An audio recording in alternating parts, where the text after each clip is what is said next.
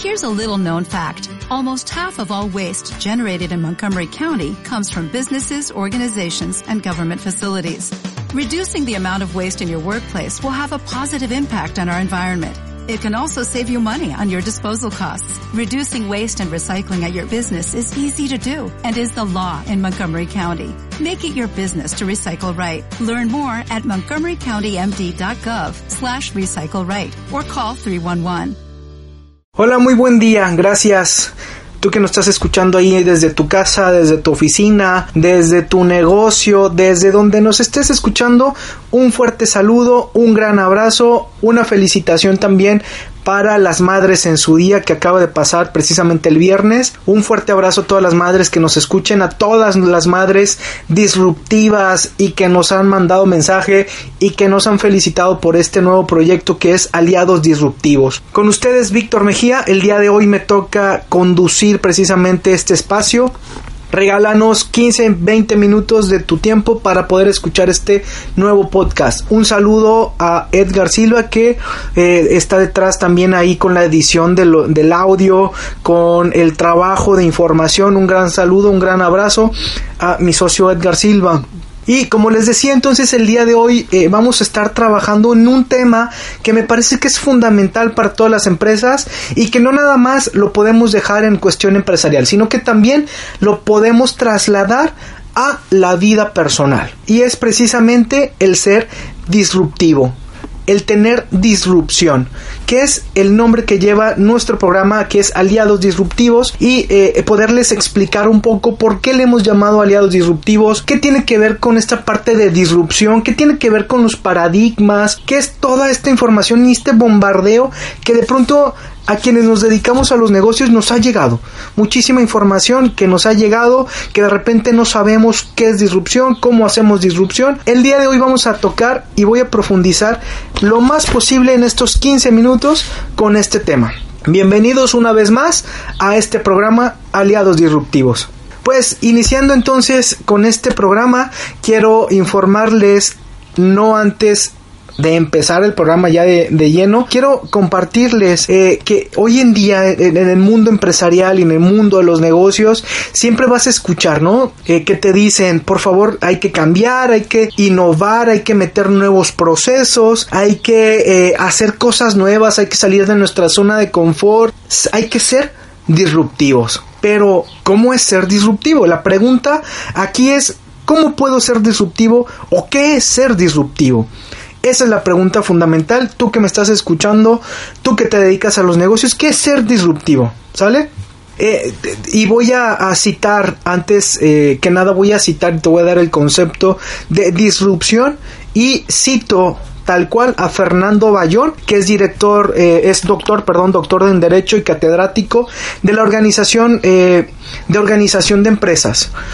cito entonces a Fernando Bayón, dice él, Disrupción es una palabra de lo que se tiene una cierta idea, pero que nadie sabe lo que realmente significa. Es tomado del inglés disruptive, que representa cualquier situación, elemento, actividad, comportamiento o decisión que produzca una ruptura brusca con la realidad o el entorno estable y nos conduzca inexorablemente a un proceso de cambio, ya sea físico o no. Entonces, tomando esta definición de Fernando Bayón, quiere decir que esta parte de disrupción, esta parte que muchos nos hemos preguntado cómo puedo ser disruptivo tiene que ver precisamente con eh, este cambio, este proceso de cambio que nos va a llevar a generar una situación yo lo, yo lo he llamado así y lo he hablado con otros eh, también consultores, con una incomodidad, va con una incomodidad que de alguna manera si no pones atención a esta incomodidad y te quedas ahí, te quedas en tu zona de confort, indudablemente estás destinado a desaparecer. Y más adelante les voy a hablar de empresas que no se movieron, que siguieron haciendo lo mismo y que al final de cuenta pues terminaron por desaparecer por cuestiones que no innovaron o por cuestiones de que dejaron de ser eh, disruptivos hoy en día es muy importante y con estas con estas dos preguntas yo quiero eh, dejarles no eh, quiero dejar estas dos preguntas muy muy eh, muy puntuales no y ser llegarles a la yugular a la cabeza quien nos está escuchando y es eh, precisamente te di el concepto de disrupción. Pero ¿qué se te viene a ti? Antes de haber escuchado el concepto de disrupción, me gustaría saber qué se te viene a ti cuando dicen, oye, esta empresa es súper disruptiva o este eh, entrenador o este consultor es súper disruptivo. ¿Qué se te viene a la mente cuando hablamos de disrupción? Exactamente eso. Y con esto me refiero, muchos, incluido yo antes de haber estudiado y de haber eh, metido en este tema, tiene que ver con, eh, yo pensaba que alguien disruptivo era alguien desordenado que no tenía procesos, con que alguien hacía lo que se le pegaba la gana y le funcionaba, con que de repente esta parte de disrupción era salirse totalmente de las reglas, no eran personas que odiaban las reglas y entonces se las brincaban y encontraban eh, la panacea para algo de alguna manera, ¿no? Eh, es alguien que eh, podía decirte que estaba loco porque hacía las cosas diferentes y incluso llegué a escuchar a alguien que era inadaptado, ¿no? Que disrupción tenía que ver con la inadaptación a los procesos o a lo ya establecido. Ojo, ojo con esto, sí, porque eh, el decir que eres disruptivo no, no va en un sentido hacia allá.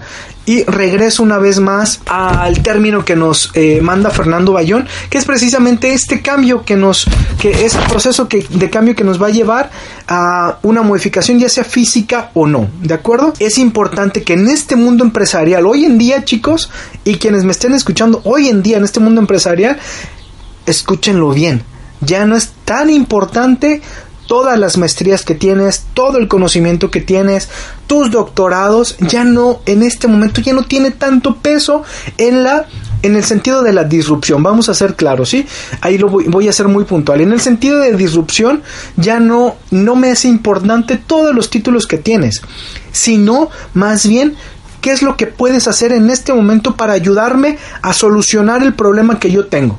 Es decir, ¿qué me ofreces tú de diferente al otro competidor?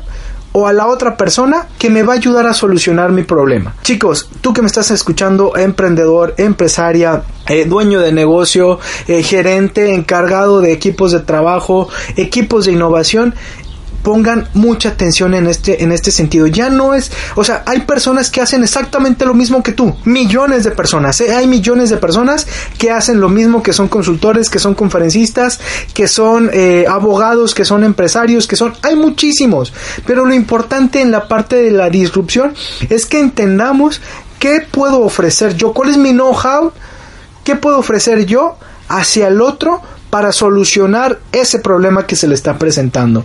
Es decir, hoy en día eh, les apuesto que ustedes no entran a una empresa, vámonos, les voy a poner de ejemplo, tú no entras a un Starbucks y les dices, oye, ¿cuándo se fundó? ¿Y quién, es, quién fue su fundador? ¿Y cuántos años tiene? No, no nos interesa. A, nuestro, a, tu cliente que llega ahí no le interesa cuál es la, la metodología o cuál es la filosofía eh, organizacional de esta empresa. Lo que nos interesa es que me solucione, que quiero trabajar aquí que quiero estar tranquilo, que quiero leer, que quiero tener mi computadora prendida, que quiero tener seguridad, que quiero sentirme en un estatus y no me importa ni el café ni de dónde viene tu empresa. A eso es hacia donde yo voy, que hay que tener muy atentos chicos en este sentido de la disrupción, que hay que observar cómo yo puedo ayudar al otro o cómo puedo ayudar a mi empresa para salir de este conflicto, de este problema, de este embrollo que hoy en día se está presentando. Recuerden entonces, y con esta palabra se los dejo. ¿Cuál es tu diferenciador? ¿Cuál es tu punto diferenciador con respecto a la competencia? ¿En qué puedes ayudar a la sociedad? ¿En qué puedes ayudar a eh, solucionar el problema, ya sea producto o servicio, para mejorarlo? Ahí te dejo esa pregunta. ¿Cuál es tu diferenciador? ¿Cuál es tu know-how? Si no lo tienes, comencemos a trabajar en ello.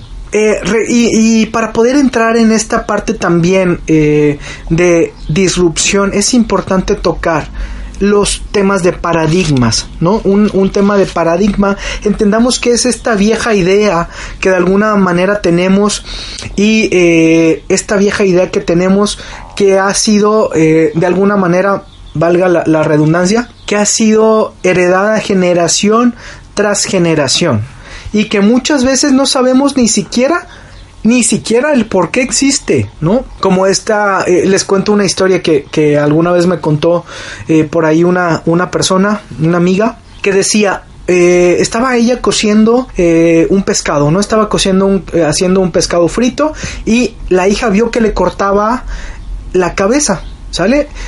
Sacaba la cazuela, ponía el aceite, antes de echar el pescado a la cazuela en aceite, le cortaba la cabeza y cabía perfectamente. Entonces la hija, cuando se casa, hace lo mismo. Un día saca la cazuela, le pone aceite, pone el aceite muy caliente, le corta la cabeza y lo pone a freír. Entonces el esposo le dice y le pregunta, oye mi amor, ¿por qué haces eso con el pescado? Entonces la hija dice, no sé, así lo aprendí de mi mamá. Se le ocurre entonces a esta chica, va y le pregunta a la mamá y la mamá tampoco le, supo, le supo contestar. La mamá lo único que le dijo, pues es que así aprendí de mi mamá, de tu abuela. Entonces va también con la abuela y le pregunta y dice, no sé, no lo, no lo sé, yo lo aprendí así de mamá. Entonces eh, fue generación, generación hasta que llegaron con la bisabuela, ¿no? Entonces le dice a la bisabuela, oye, oye bisabuela, ¿por qué tú haces el pescado antes de ponerlo a freír en aceite? ¿Por qué le cortas la cabeza? Ese es tu toque para hacerlo tan delicioso, ese es el toque para hacerlo tan rico, porque lo hemos probado en millones de lugares y nada como el pescado que tú haces. ¿Cuál creen que fue la respuesta de la bisabuela? Exactamente, pongan atención. La respuesta de la abuela fue, hija, no es ningún secreto, yo le cortaba la cabeza porque era la única manera en la que cabía en la cazuela. ¿Te das cuenta de esto? Se le cortaba la cabeza porque era la única manera en la que cabía en esa cazuela. Entonces así lo fueron aprendiendo la hija, la nieta y más generaciones. ¿Cuál cuáles son, y, más bien con esta pregunta quiero también eh, interactuar contigo, ¿no? ¿Cuáles son tus paradigmas? ¿Cuáles son tus ideas? ¿Cuáles son tus concepciones, eh, ya sea en negocio, en pareja, eh, en cómo realizar una actividad? ¿Cuáles paradigmas tienes? Y exactamente descubrir estos paradigmas que no te van a permitir, es complicado, cuando los descubrimos, bueno, podemos trabajar sobre de ellos, pero cuando no descubrimos, cuando no hacemos las preguntas adecuadas, cuando seguimos haciendo lo mismo sin eh, indagar, entonces nos va a llevar a los mismos resultados. Y es muy importante que descubramos qué paradigmas tenemos para poder trabajar en la disrupción. Si no, no va a llegar la, disrupción. Y es algo, una frase que encontré importantísima y superpoderosa que dice, si las viejas ideas te llevaron al éxito, estas mismas ideas te llevarán al fracaso. Es decir, estas ideas que tuviste en un momento y que grandes empresarios han tenido, seguramente los llevaron al éxito, pero no podemos modificar y no podemos ser disruptivos desde, desde el mismo nivel. ¿Por qué? Y una pregunta importantísima, ¿por qué ustedes creen que Starbucks no, no inventó Netflix? Porque estaba en su misma línea, porque tenía un paradigma de cómo hacer las cosas, porque ellos nunca iban a descubrir y nunca iban a hacer un proceso como Netflix. Tuvo que llegar eh, una empresa nueva y diseñar Netflix. ¿Cómo nace Netflix? Llega una persona precisamente a, estos centros de, donde te prestaban los, los, las películas. Entonces él no estaba dispuesto a pagar una multa de 50 o 100 pesos, no lo recuerdo. Y él no estaba dispuesto porque le iban a cobrar el recargo y comenzó a generar y comenzó a imaginar cómo le podría hacer él para no pagar esta, eh, esta multa, pero pudiera seguir viendo películas o pudiera seguir viendo programas de televisión. ¡Boom! Surgió Netflix. De esa manera, o sea, cuando estamos en un mismo nivel, logramos el éxito, es muy difícil que tú mismo puedas ser disruptivo. A lo mejor tiene que llegar un equipo de trabajo, tienes que estar observando a tu entorno, a tus amigos, a lo que sea, para que te des cuenta cuál es la necesidad que hay, que es importante atacar y entonces, boom, llega la disrupción. Importante chicos, eh, algunos ejemplos también en esta parte de, disrupción y que eh, nosotros ni, ni, nos hemos dado cuenta como consumidores, pero que de repente aparecieron. ¡Pum! Por ejemplo, Sara. ¿Quiénes no hemos comprado ropa en Sara? Un tremendo negocio disruptivo. ¿Por qué disruptivo? Porque Sara llegó a modificar completamente eh, todo el sentido de la moda. O sea, sabemos que, yo no me dedico a la moda, ¿verdad? Pero sabemos que eh, creo que hay tres temporadas, por ahí ayúdenme los que se dedican a, la moda. No sé si hay tres temporadas las, las más eh, conocidas.